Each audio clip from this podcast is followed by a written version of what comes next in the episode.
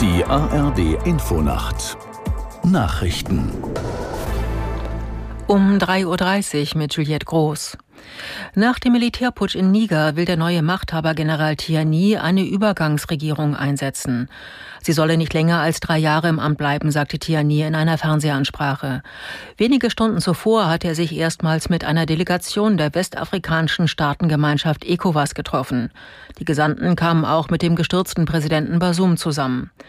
Die ECOWAS ist nach eigenen Angaben zu einer Militärintervention bereit, wenn die Putschisten in Niger nicht die verfassungsmäßige Ordnung wiederherstellen. In der ukrainischen Stadt Tschernihiv gehen die Bergungs- und Aufräumarbeiten nach dem russischen Raketenangriff weiter. Im Zentrum der Stadt kamen mindestens sieben Menschen ums Leben, fast 130 wurden verletzt. Aus der Nachrichtenredaktion Gisela Former.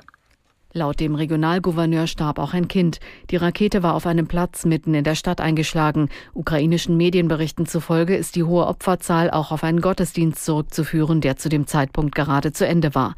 Demnach hatten die Gläubigen in einer nahegelegenen Kirche ein Erntefest gefeiert. Augenzeugen berichteten, das Geschoss habe den Platz vor der Theater- und Musikakademie getroffen. Auch einige andere Gebäude in der Nähe wurden leicht beschädigt. Im Nordosten Griechenlands sind neue Wald- und Buschbrände ausgebrochen. Nahe der Hafenstadt Alexandropolis mussten Bewohner von acht Ortschaften ihre Häuser verlassen. Aus Athen Lisa Weiß. Wieder einmal ist es ein großer Waldbrand, der außer Kontrolle geraten ist. Nach Berichten einer griechischen Nachrichtenagentur sind mehrere Häuser niedergebrannt. Eine Autobahn musste wegen des starken Rauchs gesperrt werden. Weitere, bisher kleinere Brände gibt es auch in anderen Teilen des Landes.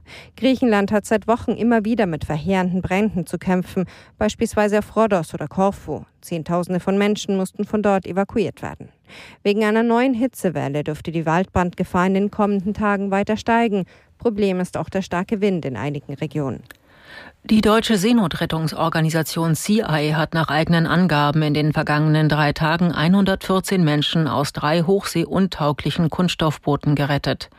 Wie die Organisation mitteilte, fanden alle Rettungen durch die CI-4 in internationalen Gewässern zwischen Malta und Kreta statt. Alle Überlebenden hätten angegeben, aus der libyschen Region um Benghazi geflohen und bis zu fünf Tage unterwegs gewesen zu sein. Das Wetter in Deutschland. Nachts stellenweise Schauer, anfangs Gewitter möglich. Örtlich Nebel 21 bis 13 Grad. Am Tage nach einigen Wolken überwiegend sonnig, an den Küsten Schauer möglich. 21 Grad auf Langeoog bis 34 Grad am Hochrhein. Die weiteren Aussichten am Montag oft heiter und trocken 21 bis 35 Grad. Am Dienstag auf heiter nur vereinzelt Schauer 21 bis 35 Grad. Das waren die Nachrichten.